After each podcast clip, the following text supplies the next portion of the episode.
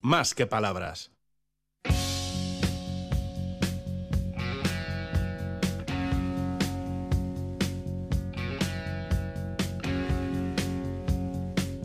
LSD. La semana de...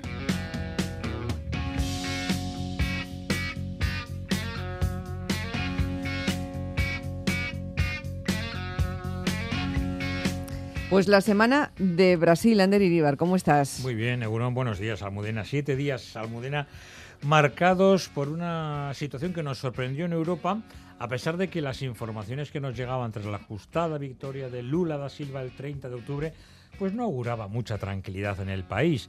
El asalto, el pasado domingo sobre estas horas a las sedes de los tres poderes en Brasilia, sigue desprendiendo muchísimas informaciones que dibujan un contexto sociopolítico bastante lleno de encrucijadas para el futuro de la democracia brasileña. Así que si te parece, podemos conocer algunas de las claves por las que atraviesa Brasil en este 2023 que acabamos de inaugurar.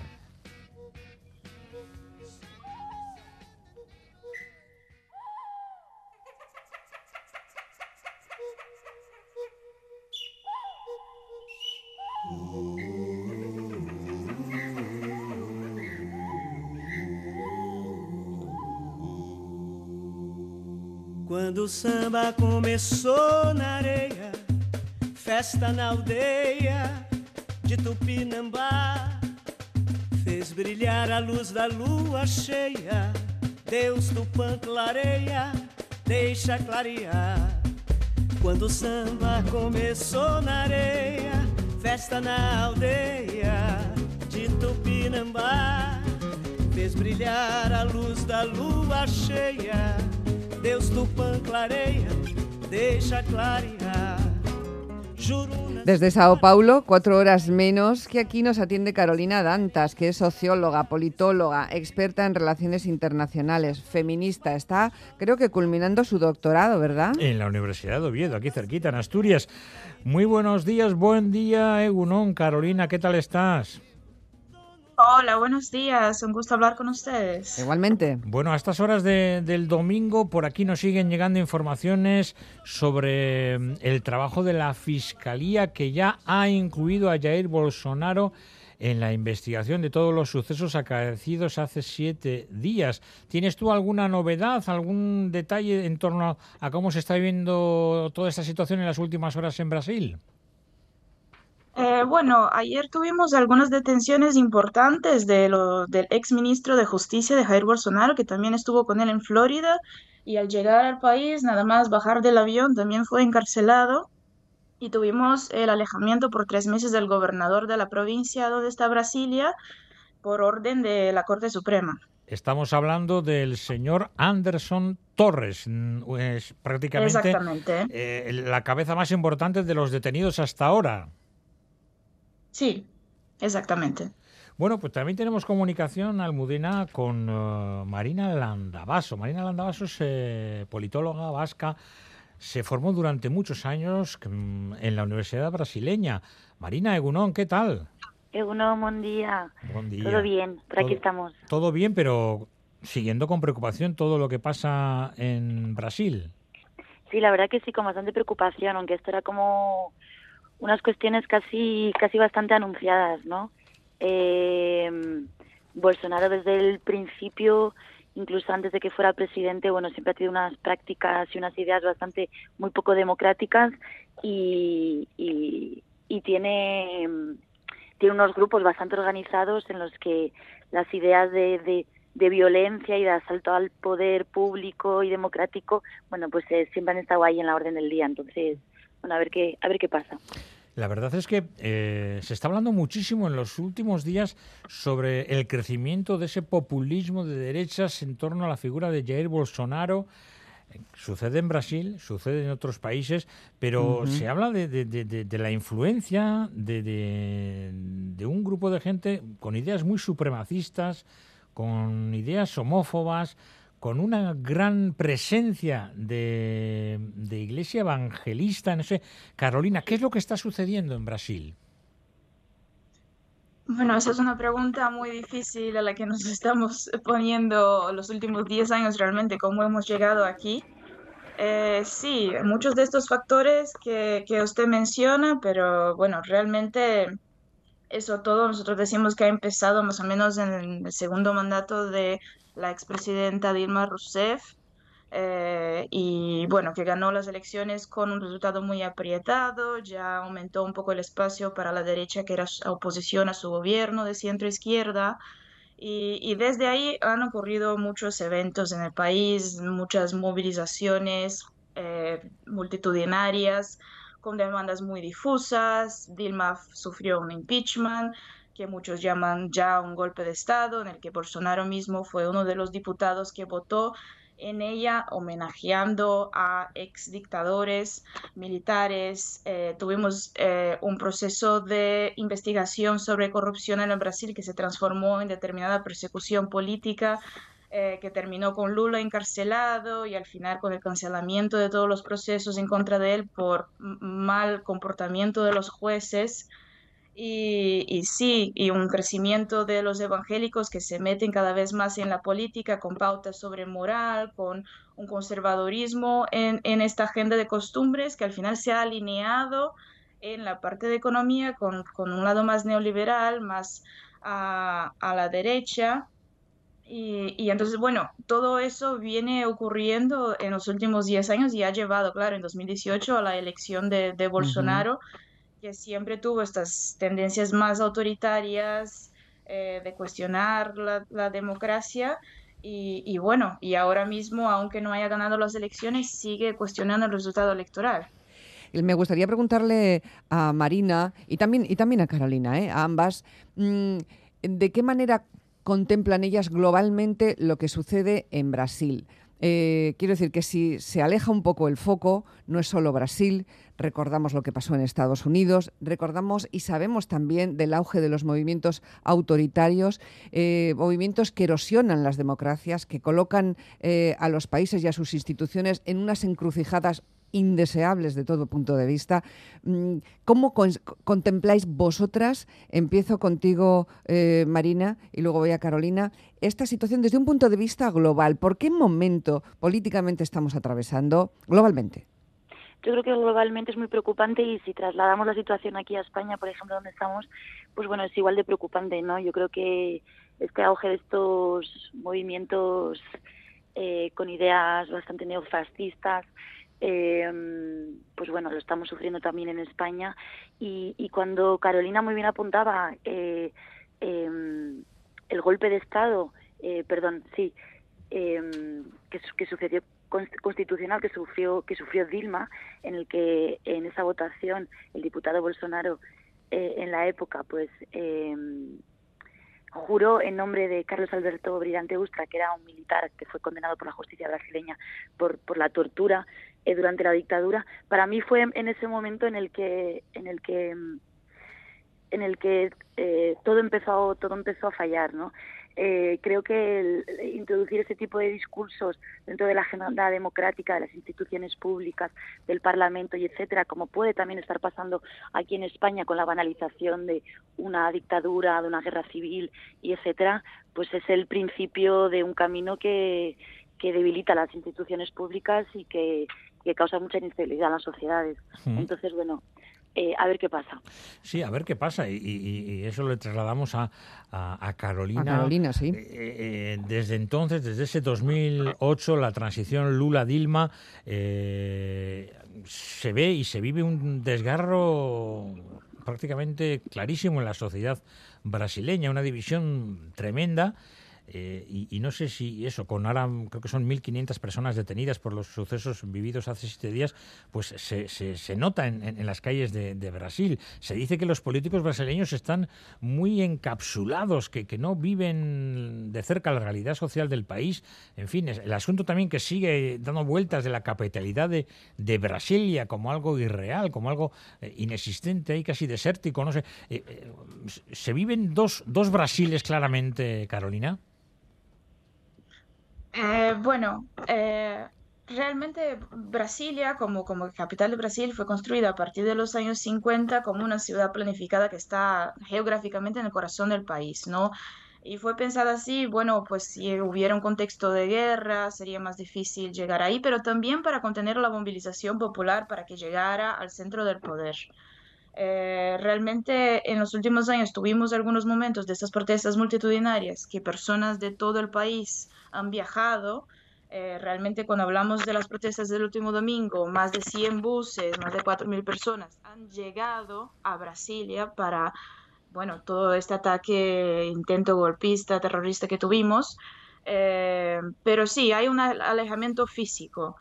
Eh, pero más allá de eso, nosotros tuvimos, sí, las familias están muy, muy rotas por estos, este, esta polarización política por todo el país. En los últimos meses nosotros vimos hasta esta semana campamentos de, personas civiles delante de los cuarteles de las Fuerzas Armadas en, en, las ciudades, en los pueblos, pidiendo una intervención militar, pidiendo que los militares tomaran el poder, no respetaran el resultado electoral.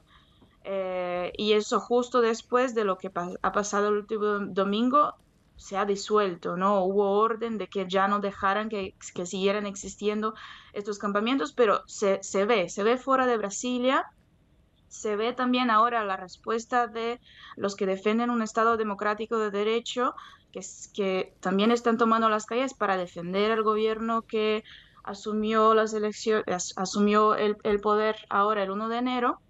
Eh, pero bueno, sí, se siente esta polarización, se siente también esta especie de, imitación de lo que pasó en Capitolio cuando Biden ganó las elecciones, con esta diferencia de que Biden todavía no había tomado el poder, ¿no? Trump seguía siendo presidente, entonces hay diferencias importantes entre lo que decimos que fue la versión original y la copia tropical. Eh, y, y bueno, por más que nosotros también hay este análisis cuando pensamos a nivel internacional, ¿no? De algunos gobiernos más a la extrema derecha, con, con Trump en Estados Unidos, con Erdogan en Turquía, con Bolsonaro que estuvo en Brasil hasta ahora el 30 de diciembre.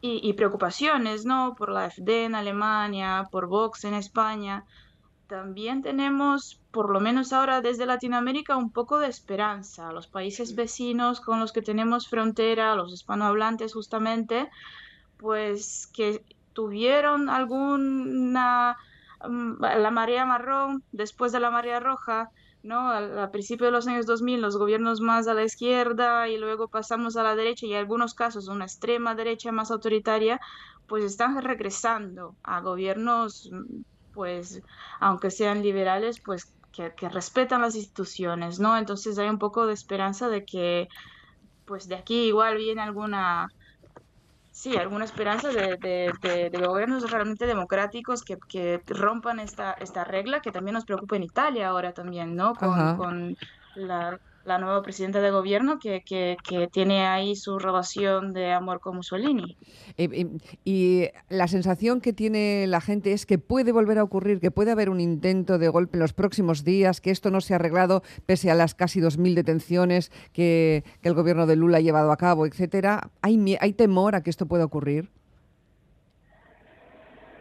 No, realmente eh, hay mucha confianza en las instituciones. Eso es bueno. Eh, realmente, eh, sí, sí.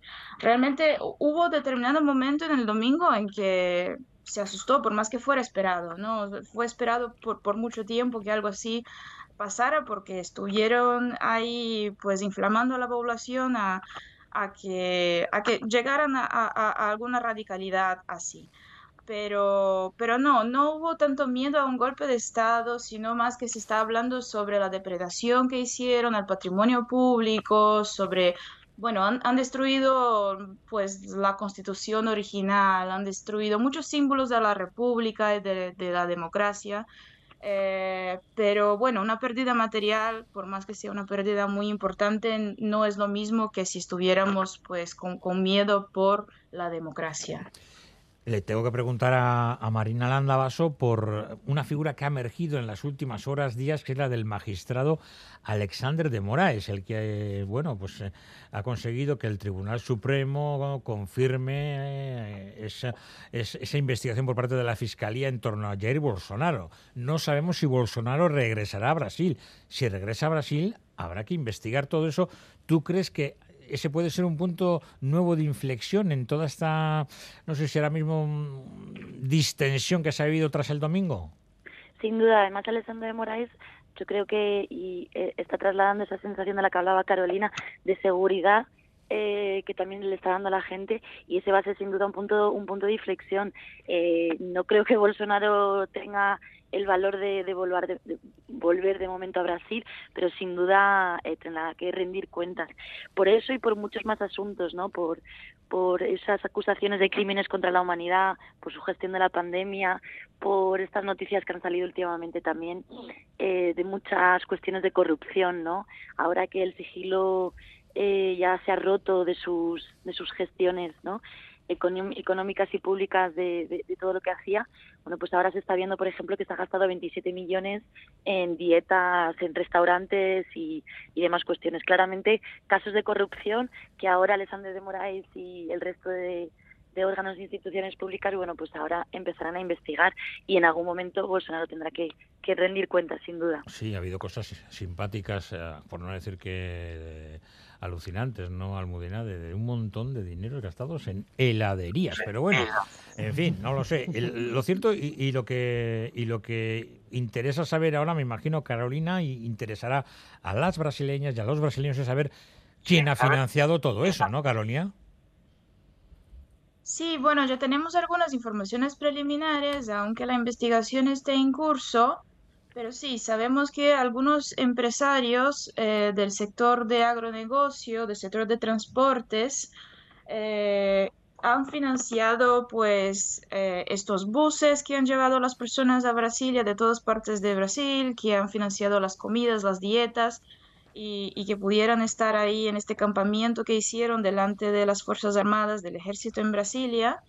Entonces, bueno, y además que financian toda una red de difusión de informaciones falsas por WhatsApp, por Telegram, por algunas redes sociales, que eso ya estaba una investigación en curso y ahora pues se añade eh, todo lo que ha llevado a, lo que pasó el último domingo. Si me permites, Carolina, me gustaría detenerme un poquito ahí, en este asunto de las redes sociales que han sabido manejar con, con acierto eh, personajes como Bolsonaro o sus asesores y también en el caso de Donald, de Donald Trump. Ahora mismo, ¿qué bulle en las redes? ¿Qué se dice en las redes que tanto poder eh, han tenido a la hora de aupar a, esta, a estos políticos, ¿no? dudosas intenciones?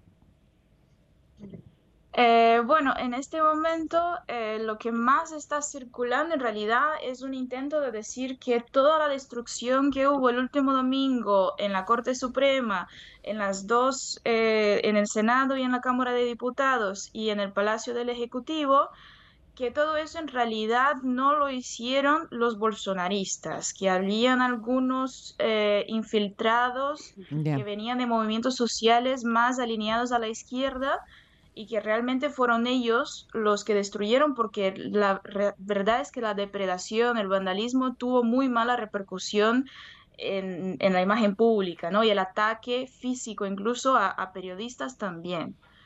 Eh, pero sigue una, bueno, eh, eh, la contestación al resultado electoral sigue y, bueno, todo una vida paralela diciendo que, todo lo que sale en los principales medios de comunicación, en la prensa internacional, es todo un, discurso falso que no te deja ver la verdad.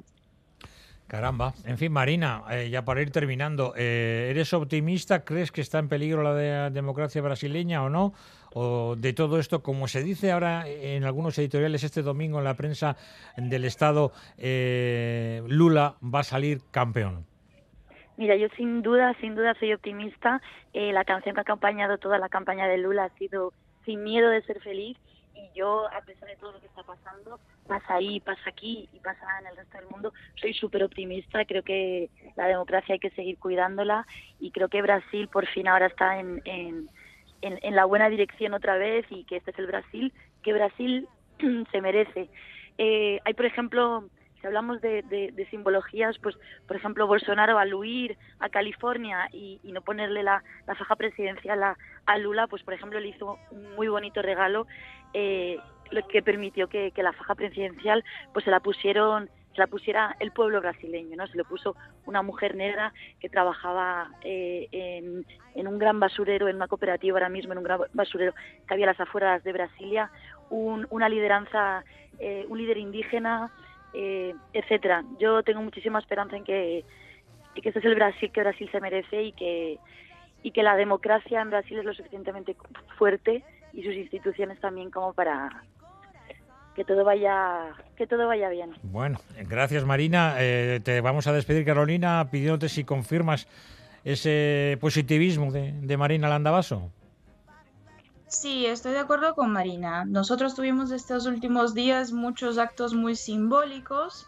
Eh, realmente la pos, como ella mencionó, ha sido la toma de posesión, un, acto muy bonito, eh, realmente en defensa de la democracia y, hablando sobre desigualdad social, algunos temas que, que, Lula no había hecho en su primera y segunda toma de posesión al inicio de los 2000, pero realmente después también, justo el último lunes, cuando pasó todo lo que pasó del domingo y que estaban los, la, la plaza de los tres poderes en Brasilia con todo destrozado, Lula consiguió reunir a los 27 gobernadores de provincia, que todos estuvieron ahí junto con los jefes del judiciario, junto con los jefes del Senado y la Cámara de Diputados, y todos ellos de manos dadas han hecho una caminata por ahí para decir las instituciones siguen, están fuertes y no tenemos que, temer por este Estado democrático de derecho. Entonces hay, mucha afirmación ahí Tuvimos algunos intentos, incluso esta semana, de diputados bolsonaristas de intentar proponer una amnistía a Bolsonaro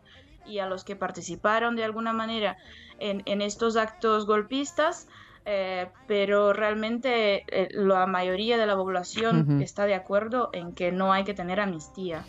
Marina Landavaso, Carolina Dantas, a ambas muchas gracias por su tiempo este domingo tan precioso y tan, y tan extraño cuando hay además un cambio horario. Así que especialmente a Carolina, muchas, muchas gracias. Que tengáis un día y unos tiempos estupendos. Y arriba Brasil, claro. Un abrazo.